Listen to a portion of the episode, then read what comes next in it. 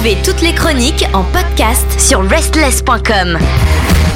Bienvenue à vous dans cette chronique qui va vous parler de foot. Et oui, l'actualité est lourde, grande euh, et magnifique et des fois désastreuse. Mais c'est Ilan qui va faire le tri et qui va vous donner l'essentiel. Salut Ilan. Salut Pierre, salut à toutes et tous. Ah, on va parler de foot. Moi, j'étais parti pour parler de rugby parce que tu sais, c'est la Coupe du Monde de rugby et Ah oui. euh, elle se déroule en France. Elle a commencé la semaine dernière avec une magnifique cérémonie d'ouverture qui a beaucoup fait parler, apparemment. Je ne l'ai Euh, pas vu, voilà. hein, pour être franc. Donc c'était au Stade de France avec euh, notamment euh, du jardin. Euh, mais euh, l'info principale, c'est que 15 de France a battu les All Blacks euh, 27 à 13, ce qui est un, un exploit, même pas un petit exploit, mais un véritable exploit, car les Néo-Zélandais jusqu'à là n'avaient jamais perdu un match de poule de toute leur histoire en Coupe du Monde. Donc voilà, c'est une première, et c'est grâce à notre équipe de France, une victoire qui leur ouvre très certainement les portes de la qualification pour les quarts de finale. Ils vont affronter ensuite des équipes un peu moins fortes, l'Uruguay, la Namibie et à la toute fin euh, l'Italie en match de poule. Donc euh, apparemment ça devrait bien se passer pour les prochains matchs. Ils ont gagné face à leur adversaire le plus fort. Donc voilà, donc on leur souhaite euh, de se qualifier et ensuite euh, d'aller très très loin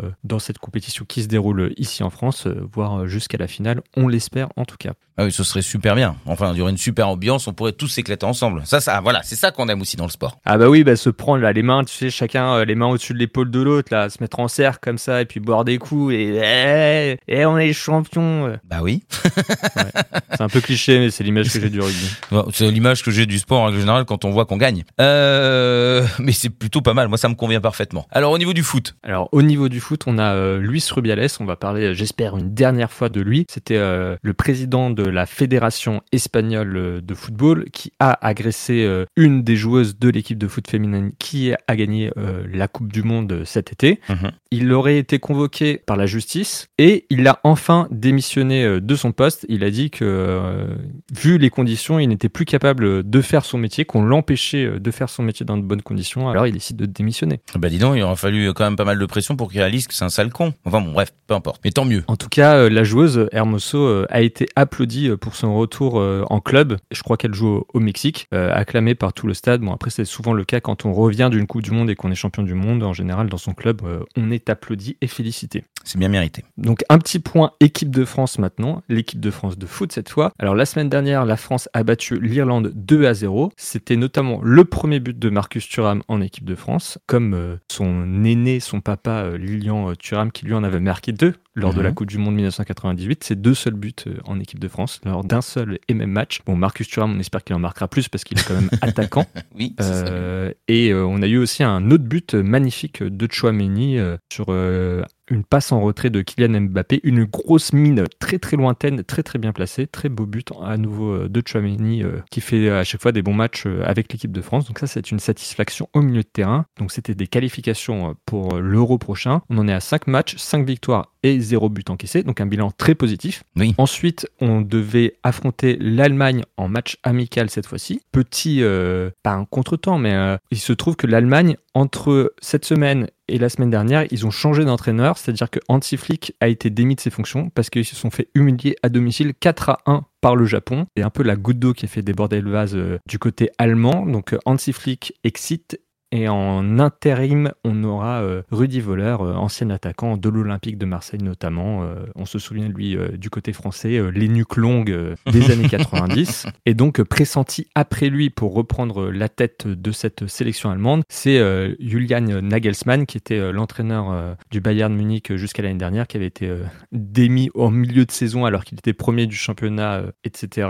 Donc voilà, les entraîneurs du Bayern Munich se succèdent à la tête de la sélection allemande. Après Hansi Flick, on aura probablement Nagelsmann. Et euh, c'est très important pour l'Allemagne parce que c'est le pays hôte de cet euro qui aura lieu euh, l'été prochain. Donc euh, c'est très très bientôt. L'équipe allemande est au plus bas depuis très longtemps. Donc il va falloir très très vite qu'ils se remettent dans le droit chemin. Et c'est déjà ce qu'ils ont fait contre la France hier soir, vu qu'ils se sont imposés contre nos Français 2 à 1. C'est notre première défaite de cette équipe de France depuis la Coupe du Monde dernière. C'était un match avec peu de satisfaction du côté français. Didier Deschamps, pour une fois, avait fait tourner, avait mis en place un nouveau système de jeu en 4-4-2. Et ben les joueurs qu'il a essayé de lancer ou de redonner euh, une chance à certains de s'exprimer, de se montrer, n'ont pas saisi euh, la balle au bon. Hein euh, notamment Todibo, pour qui c'était la première sélection et qui a été plutôt moyen. Après, c'est toujours difficile première sélection, c'est toujours difficile. Là, toute l'équipe était remaniée, donc c'était d'autant plus difficile que c'est pas comme si tu es le petit nouveau au milieu de 10 autres joueurs qui sont expérimentés, qui ont l'habitude de jouer ensemble. On avait notamment Pavard qui faisait son retour du côté droit de la défense, qui n'a pas été non plus exceptionnel. Donc un match peut-être à oublier du côté des Français. Seule satisfaction, comme d'habitude, c'est Antoine Griezmann. Et Antoine Griezmann, bon déjà il est très très bon. C'est le vice-capitaine, mais comme Mbappé était sur le banc, c'est lui qui portait le brassard. Et lui, il est source de satisfaction et source de record. Alors c'était son 80e match consécutif avec l'équipe de France. Donc ça fait depuis le 31 août 2017 qu'il n'a pas manqué un seul rendez-vous de l'équipe de France. En plus, il est tout le temps titulaire. C'est assez fantastique. Donc ça, c'est un record. Le précédent record, c'était 44 matchs, donc il est presque au double. Et c'était détenu par Patrick Vieira. Un autre record qu'il a égalé, c'est le nombre de sélections totales. Il rejoint Thierry Henry à la quatrième place. Ils sont ex aequo avec 123 sélections. Et devant lui, il ne reste plus que Olivier Giroud, encore euh, actif, avec 125 sélections. Lilian Thuram, euh, un de nos aînés, avec 142 sélections. Et Hugo Lloris, qui a pris euh, très récemment sa retraite, qui est le détenteur du record, 145. Donc il lui reste 22 matchs à aller chercher Antoine Griezmann. Il est encore relativement jeune. Il a des belles années devant lui. Donc il devrait pouvoir aller chercher ce nouveau record et être le Français le plus capé en équipe de France, en tout cas. Eh ben, quelle classe. On le félicite. Et on l'aime beaucoup. Et il a marqué hier. c'est le seul qui a marqué un penalty à la 90e minute. voilà, un peu pour réduire l'écart et sauver, sauver l'honneur. Tant mieux. Sinon, ça aurait été un peu le drame. Sinon, quoi d'autre? Quoi d'autre? On a Verratti qui a enfin quitté le PSG, lui qui était euh, personne à non grata au sein de l'équipe euh, depuis l'arrivée euh, du nouvel entraîneur. Donc voilà, ils ont réussi à s'en débarrasser vers une équipe qatari. Donc il rejoint le championnat qatarien avec l'équipe d'Al Arabi. Ce qui est ravi, on ne sait pas trop. C'est un joueur qui reste euh, relativement jeune, mais euh, qui est-ce qu'il lui reste encore un peu de football euh, dans les jambes? Eh ben on verra. Oui, bon, ça devrait aller pour lui. Je m'en fais un, pas. Un triste, juste, un triste exit quand même. C'est juste qu'il a fort caractère, donc peut-être que ça sera pas le meilleur endroit pour lui non plus pour s'exprimer à ce niveau-là. sa femme l'accompagne, donc c'est déjà une bonne chose. Ah, il sera pas tout seul. Bon, ensuite il y a quand même des affaires, il y a plein de choses. Je sais pas par quoi tu veux, tu veux commencer, mais ah oui, mais je suis pas au courant des affaires. Alors Pogba, c'est quoi l'histoire? Ah, c'est vrai, j'avais oublié Paul Pogba. Alors Paul Pogba, il doit il me semble que c'est cette semaine, il doit euh, avoir un face-à-face avec la justice où il sera confronté à son frère dans l'histoire euh, de l'extorsion de fonds. Ah euh, donc ça, c'est déjà un petit poids sur les épaules. On ne doit pas se sentir forcément bien d'être convoqué par la justice face à sa famille. Ça fait pas, hmm. ça fait jamais plaisir même. Non.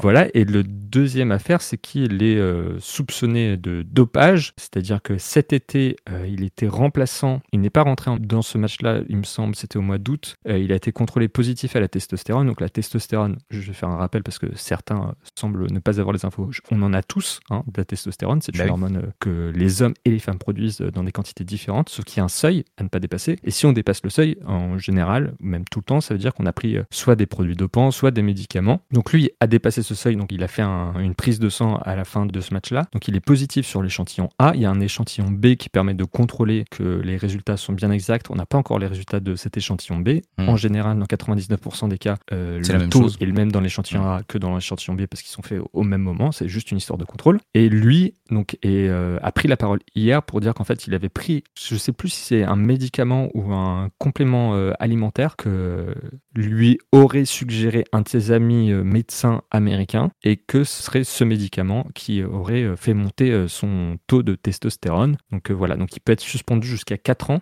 Sachant qu'il ah euh, avait déjà euh, beaucoup de mal euh, à revenir. Ça fait un an et demi qu'il se blesse et à chaque fois qu'il revient, il se reblesse. Plus les affaires extra-sportives. Donc très très dur pour lui malgré son mental d'acier. on espère que ce sera pas le coup de grâce. Forcément, donc il va être aidé par des avocats. Ils vont plaider une négligence a priori pour essayer d'amoindrir la peine. Voilà, donc on espère déjà que c'était pas intentionnel et que c'était pas euh, une prise, euh, enfin c'était pas du dopage. Auquel cas, ce serait un peu bête parce qu'il y a des moyens. Euh, oui, plus connaît. et plus discrets de se doper aujourd'hui que une simple prise de, de testostérone. Euh, voilà. Le problème, c'est que euh, la Juventus de Turin pourrait en profiter euh, pour briser le contrat de Paul Pogba, sachant qu'ils ils aimeraient bien s'en débarrasser, se débarrasser de son salaire, et que là, ça pourrait constituer une faute grave et qu'ils pourraient le licencier grâce à ça, ce qui serait un peu fort de café, sachant que la Juventus a une habitude d'un dopage institutionnalisé, qu'ils ont déjà Ah oui. été condamnés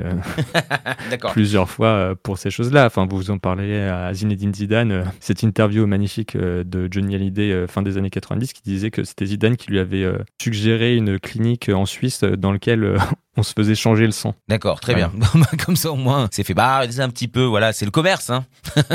bah écoute, Donc, on, on voilà, espère. Ça, c'est sur l'histoire euh, Pogba. On espère que ça va aller, qu'il va prendre, je ne sais pas, s'il prend six mois, bah, ça lui permettra de revenir mieux euh, à la Juventus ou ailleurs. Euh, voilà, je sais que certains joueurs de l'équipe de France lui ont envoyé des petits messages WhatsApp et tout pour le soutenir euh, hier quand ils affrontaient l'Allemagne. Voilà ce que je peux t'en dire aujourd'hui. Encore des choses à nous raconter? Ah bah il y a Richard Lisson. Alors Richard Lisson c'est euh, l'attaquant, euh, le numéro 9 de l'équipe du Brésil et il joue également euh, à Tottenham en première ligue en Angleterre. Euh, il fait des saisons très très très moyennes et euh, là euh, quand on, il a été remplacé lors du match du Brésil, il est sorti en pleurs tellement ça va pas. Et donc euh, je vais vous faire un petit peu le résumé. Euh, L'année dernière il a joué 35 matchs avec Tottenham, il a marqué seulement 3 buts et 4 passes décisives, sachant qu'il est le numéro 9, il est attaquant de pointe. Ah donc ouais. c'est très très très peu. Là, cette saison, il a marqué un but en cinq matchs. Il est devenu même euh, remplaçant à Tottenham et ils ont préféré euh, mettre euh, Hugminson, le coréen, en pointe, alors que d'habitude, c'est pas un joueur de pointe, mais ils ont préféré mettre Richarlison sur le banc. Pour le moment, il reste titulaire avec sa sélection nationale du Brésil. Ils ont battu la Bolivie 5-1 et le Pérou 1-0,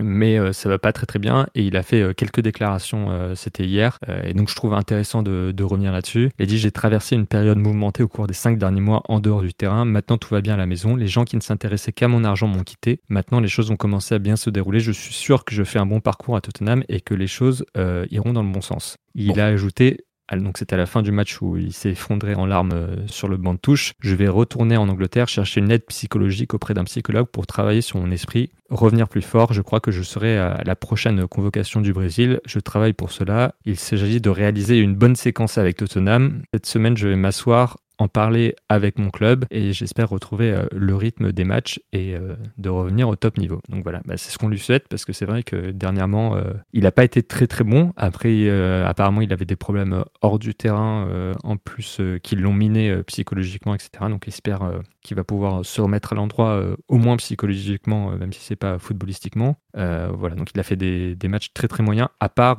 son match en Coupe du Monde où il a mis un but acrobatique fantastique avec le Brésil et où euh, tout le monde s'est dit ah ça y est il est de retour et puis après euh, ça a refait Mm. pchit malheureusement. On lui souhaite évidemment un, prompt rétablissement euh, mental et puis bien sûr qu'il s'amuse de nouveau sur le terrain parce que ça nous fait plaisir aussi. Voilà. Ouais, puis c'est bien qu'il en ait pris conscience et puis qu'il se soit dit je vais retourner en Angleterre, je vais parler avec mon équipe, avec mon staff et je vais chercher euh, de l'aide euh, du côté euh, d'un spécialiste pour pouvoir travailler sur l'aspect mental. C'est ce qui se fait. Enfin, il y a beaucoup de psychologues maintenant qui sont engagés par les clubs pour travailler avec les équipes. Je ne sais pas si c'est le cas à Tottenham. Après, chacun consulte ailleurs auprès de, psychologues, des fois qui sont spécialisés sur la, préparation mentale. Voilà, on sait que c'est important. On en parle de plus en plus dans le sport et en dehors du sport. Et donc voilà, c'est une bonne chose. Je vous incite tous à consulter un psychologue. Ah bah ça, effectivement, ce serait bien que ce soit même obligatoire hein, pour l'intégralité de la population. Parce que bon, il y a certains qui veulent pas y aller, euh, c'est dommage. Bon bah c'est super, bah, merci beaucoup. Toi tu es notre spécialiste et notre médecin euh, de l'actualité footballistique et on est très heureux de te retrouver tous les mercredis en tout cas. Ouais. Viens voir le docteur.